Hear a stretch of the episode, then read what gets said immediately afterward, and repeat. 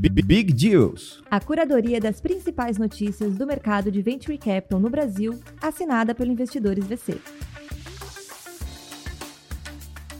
Sejam muito bem-vindos novamente. Este é o Big Deals. Hoje, sexta-feira, dia 2 de dezembro, nosso penúltimo episódio dessa temporada 2022 de Big Deals, o podcast que reúne as principais notícias que aconteceram ao longo da semana no universo de Venture Capital do ecossistema brasileiro de startups. Meu nome é Muripinho, sou fundador do Investidores VC, investidor anjo, empreendedor, e ao meu lado estão Mark na edição, áudio, capturas, vinhetas e Ana Flávia, head de comunicação e curadora de conteúdo aqui do Big Deals. Hoje começando um pouquinho mais tarde, então sem mais delongas, vamos direto para a primeira notícia. É hora de conteúdo. Simbora! E vamos seguir então para agora um M&A aqui, uma matéria do Neofeed, do jornalista Ralph Manzoni Jr. Plataforma do fundador da GetNet e pesos pesados do fast food faz primeiro M&A e dobra de tamanho. Há uma velha máxima, né, que startups nascem pequenas, mas a Quick já surgiu gigante, fruto da união da Forwall, holding de José Renato Rolf, fundador do GetNet, com nove grupos econômicos do setor de fast food, donos de marcas como McDonald's, Girafas, Outback, Domino's, Rei do Mate e Spoleto. Agora, a Quick está ficando ainda maior e dobrando o seu tamanho com a aquisição do módulo de delivery da Kaides, que é uma empresa de tecnologia e consultoria que atua no setor aí de food service. Com a transação e esse primeiro M&A, a plataforma passa a contar com 2,5 mil clientes, donos de diversos estabelecimentos. Realmente um movimento que tende a balançar um pouco esse mercado, um mercado que é gigantesco. Segundo a Associação Brasileira de Bares e Restaurantes, as vendas por delivery no mercado de food service movimentaram cerca de 35 bilhões de reais, representando 20% do setor do que foi faturado em 2021. Ou seja, o movimento de delivery está mais forte do que nunca.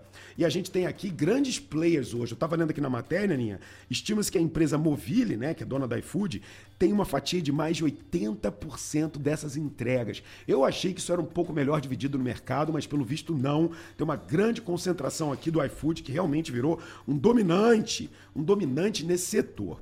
A solução que eles criaram agora, agora obviamente pelo fundador da GetNet, traz uma nova proposta. As, os restaurantes podem criar os seus próprios aplicativos, ou seja, eles vão é, atacar com seus próprios aplicativos dentro do nicho de clientes que eles já têm. Mas mais do que isso, é uma solução que integra na mesma plataforma diversos aplicativos de delivery, vários sistemas de PDV e vários operadores logísticos para restaurantes e bares, para que eles possam gerenciar melhor os pedidos online, que é uma dor desse setor. Né? Então, Imagine que existem vários apps de delivery, vários apps de entrega, vários sistemas logísticos e você tinha que ficar escolhendo qual era o seu melhor. O que eles fizeram aqui é integrar um all-in-one software.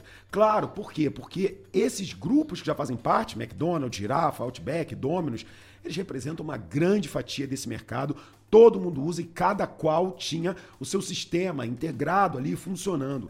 Eles conseguiram criar uma plataforma que reúne tudo isso. Eles fazem a gestão do pedido online de diversos aplicativos, integram as informações fiscais dentro do PDV, né, tudo que tem que ter ali de balanço para ajudar essa empresa na consolidação das informações e fazem todas as integrações logísticas para a entrega. Uma coisa aqui que eles ressaltaram, por exemplo, ao mesmo tempo, você pode alterar o seu cardápio, e isso já vai estar alterado em todas as plataformas. Eles estão realmente pretendendo fazer um movimento brusco aqui para tentar dominar pelo menos esse mercado de aplicativos. Se eles não começam a dominar a entrega que está na mão do iFood, eles vão começar dominando esses pequenos, médios negócios ou grandes restaurantes que precisam dessa solução.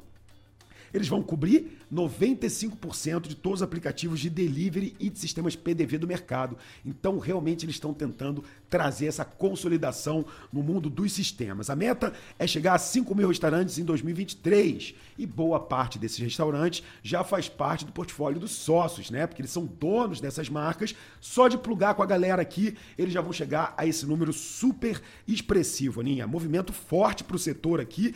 Eu não esperava por essa movimentação, achei que já tinha um universo grande ali de aplicativos e de sistemas que já tentavam é, é, agrupar isso, mas agora vem um peso pesado do mundo das maquininhas e do mundo fast food para esse segmento. É, a food crescendo aí nos segmentos, vamos continuar acompanhando. E agora a gente vai falar de um segmento que acho que a gente falou pouco aqui esse ano, mas interessante também, o Female Tech, esse segmento aí mais específico para as mulheres. Matéria do Startups, da jornalista Gabriela Del Carmen. A FIO capta pré-seed para impulsionar mercado de bem-estar sexual feminino.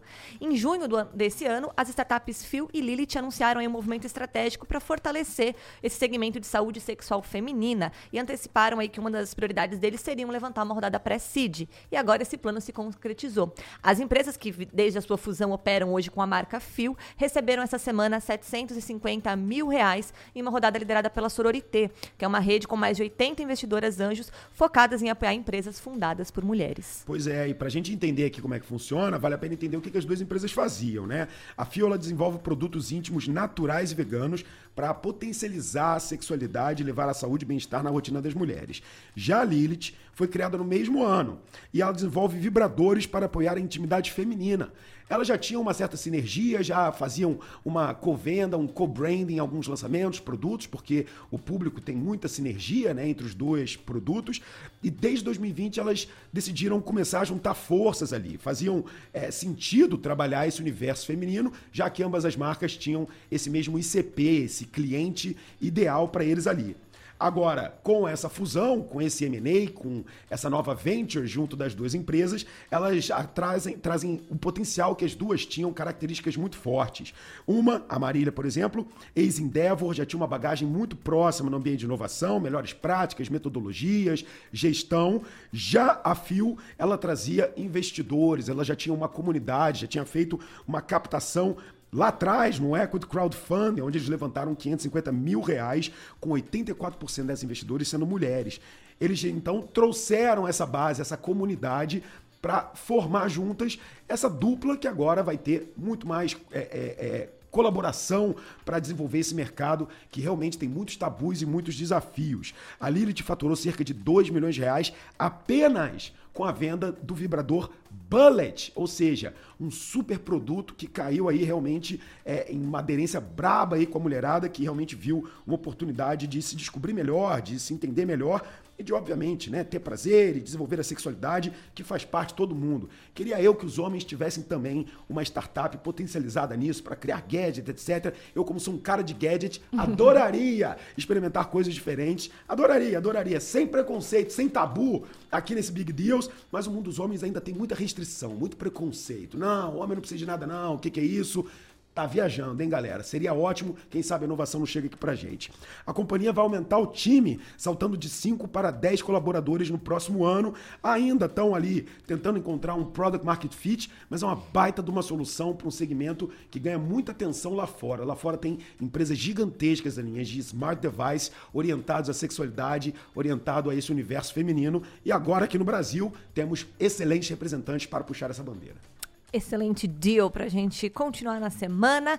E agora a gente vai falar para o segmento também aí de EarTech, voltado para Health. Vamos falar da matéria da Exame, do jornalista Marcos Bolfin. Corretora de saúde para PMEs, Piuí capta 20 milhões de reais e quer crescer 10 vezes em 3 anos. A corretora digital para pequenos e médios negócios, a Piuí, acaba de receber o seu primeiro aporte num valor de 20 milhões de reais. A rodada de capital semente foi liderada pela DNA Capital, que é uma gestora especializada no setor de saúde e contou também com a Scale Up Ventures, que é o fundo de investimentos da Endeavor Brasil. A startup também foi selecionada para o programa de aceleração da Endeavor, que chama Scale Up.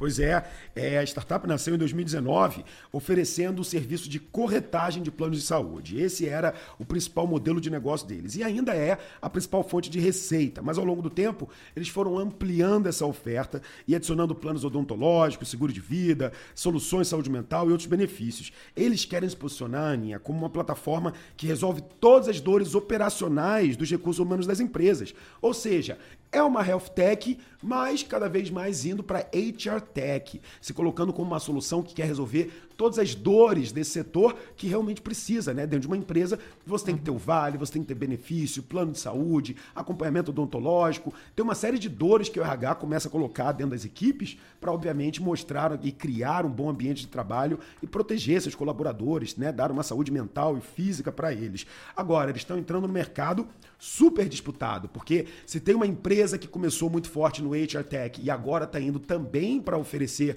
soluções é, dentro desse leque de oportunidades é a própria Solid, né? Que fez uma captação de 530 milhões, a maior captação de uma HR Tech. Então, eles começaram na saúde, mas estão colocando o pezinho aqui na HR Tech e tem gente grande já jogando aqui nesse mercado.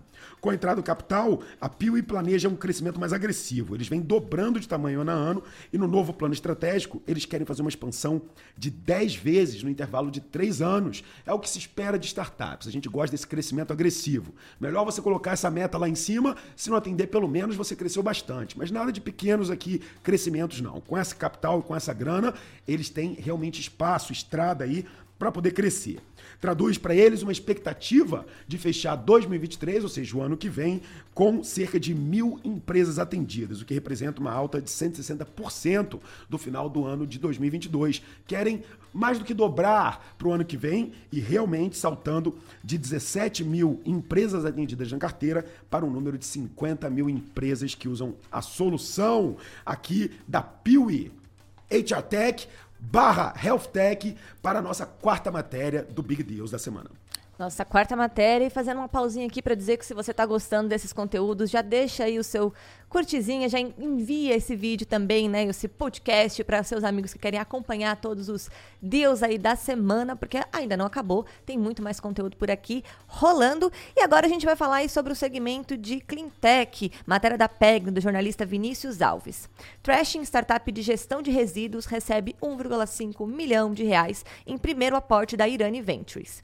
A Trashing é uma startup de logística reversa de gestão de resíduos e recebeu essa semana um aporte de 1,5 milhão de reais. O investimento foi feito pela Irani Ventures, que é um veículo de corporate venture capital da Irani Papel e Embalagens. Com o recurso, a expectativa da startup é ampliar a sua operação, executando novos projetos e chegando a novas localidades. Pois é, essa Cleantech, a Trashing, opera na gestão de resíduos e logística. Então eles tentam pegar os resíduos que algumas empresas geram e que pode realmente valer muito dentro dessa cadeia produtiva, né? O lixo ele tem muito valor, principalmente esse lixo industrial, pode ser reciclável, que pode ser utilizado e pode ser remanufaturado para construir outras coisas, como por exemplo cimento, pneus, borracha, ligas específicas feitas do lixo.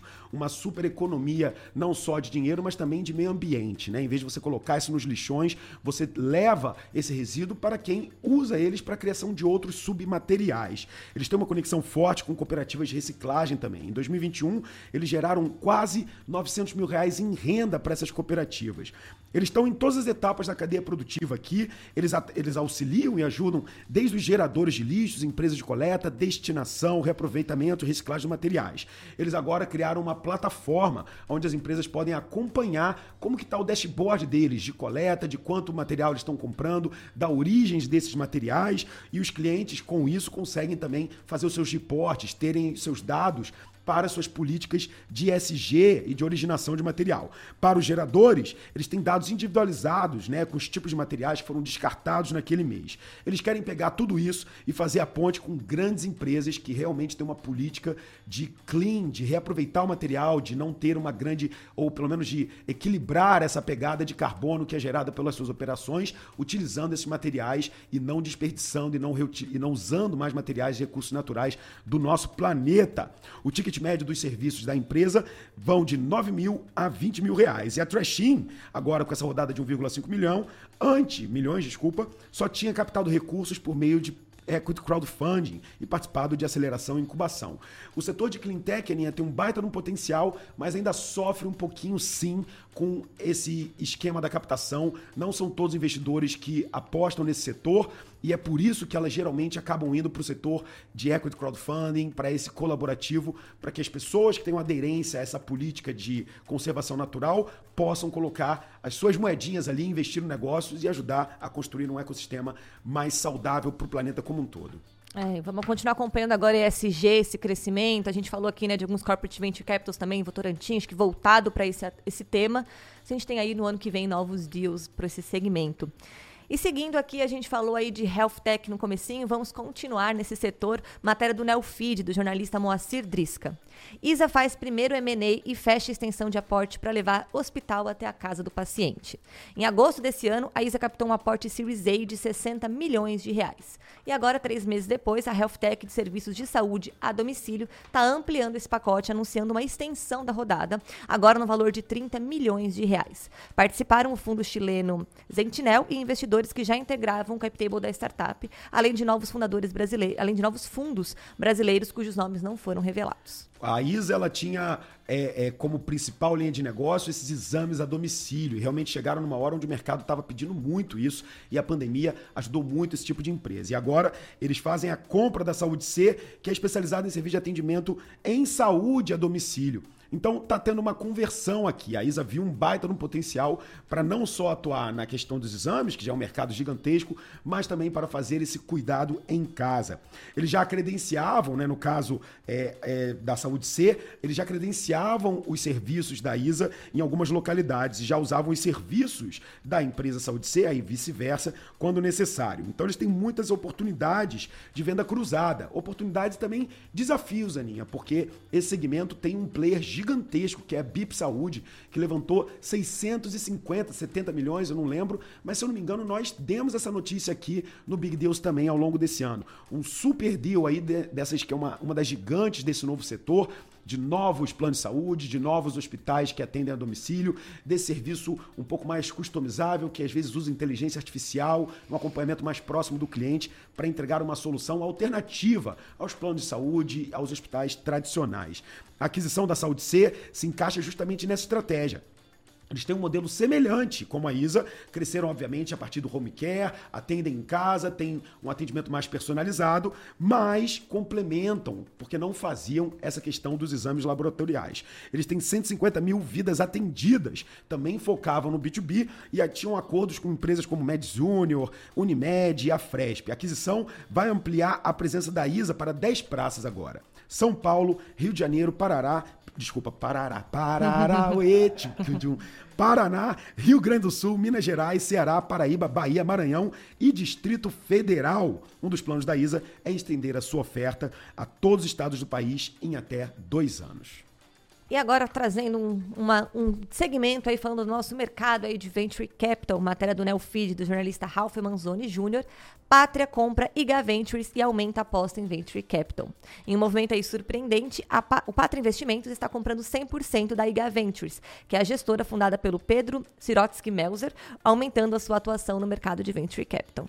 Pois é, e dentro da Engat tinham nomes muito famosos aqui, o Luciano Huck, Rodrigo Xavier, tinha uma galera ali que todo mundo falou, pô, a Engat tá com os nomes super fortes ali. Mas a verdade é que essa galera saiu da operação. A gente não tem informações do porquê que teve essa divisão, mas parte dessas pessoas acabaram saindo para formar a Supera Capital. Esse mundo Venture Capital às vezes tem sim um desalinhamento de algumas vertentes, de escolha de teses, e às vezes acabam saindo por bem, mas decidem operar em outras verticais. Foi o que aconteceu por aqui com a compra da Engaventures. O Pátria coloca a bandeira dele ali de uma vez por todas no estágio inicial, Seed, Series A e Series B, já eram super conhecidos como uma gestora grandona, como um super fundo, e agora eles contam com a ajuda do Pedro Sirotes, que sabe muito, muito, muito. Conheço o Pedro desde os tempos de Bricks lá atrás e que agora está dedicado a ajudar o pessoal nessa nova linha. Desde que surgiu, a Engaja levantou três fundos, 320 milhões de dólares foram captados e já investiu em startups como Infracommerce, Contabilizei, Único, Avenue, que já falamos aqui algumas vezes, e Conexa Saúde. Eles estavam se preparando para fazer uma nova captação, mas aí veio essa oferta do Pátria, que não é uma coisa muito comum no mercado, um fundo, um super fundo, comprar um outro fundo, mas mostra como o mercado está tentando construir é, talvez esse movimento de não atuar só em fundo Series B ou Series C, mas está todo mundo pensando um pouquinho como atuar com SPACs, com CRIs, com CRAs, com a criação de FDICs, um movimento que a gente falou aqui, que a Domo fez algumas semanas atrás, de fazer um split do fundo para poder atuar em outras áreas. Então, os fundos de venture capital estão cada vez olhando mais para uma operação financeira estruturada e não só numa tese específica. Eles querem ser apoio financeiro para toda a jornada das startups. É um movimento que a gente percebe também com a Pátria, que tem muita grana para fazer isso. Mais de 26,5 bilhões de dólares de ativos sob gestão agora também no Venture Capital Early Stage.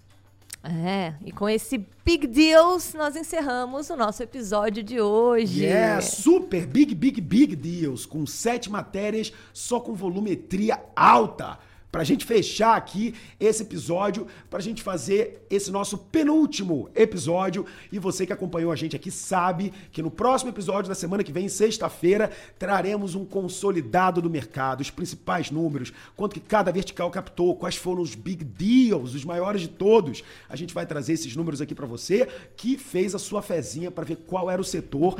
É a hora de descobrir. Na semana que vem, a gente tem o nosso último episódio da temporada 2022 para voltar 2023 com tudo, né? Aninha? É, quem ainda não colocou nos comentários, coloca lá no nosso arroba investidoresvc, arroba muripinho, fala qual é o seu top 5 aí, segmentos de big deals que a gente vai comentar na semana que vem. Aguardamos vocês para nossa retrospectiva e lembrando que a gente está encerrando o ano, mas 2023 o Big Deals continua com a nossa segunda temporada e com muito conteúdo e muitas notícias do mercado de venture capital para você. Obrigada a você que nos acompanhou até aqui. Bom jogo do Brasil, bom final de semana e até sexta-feira que vem. Até lá, tchau, tchau.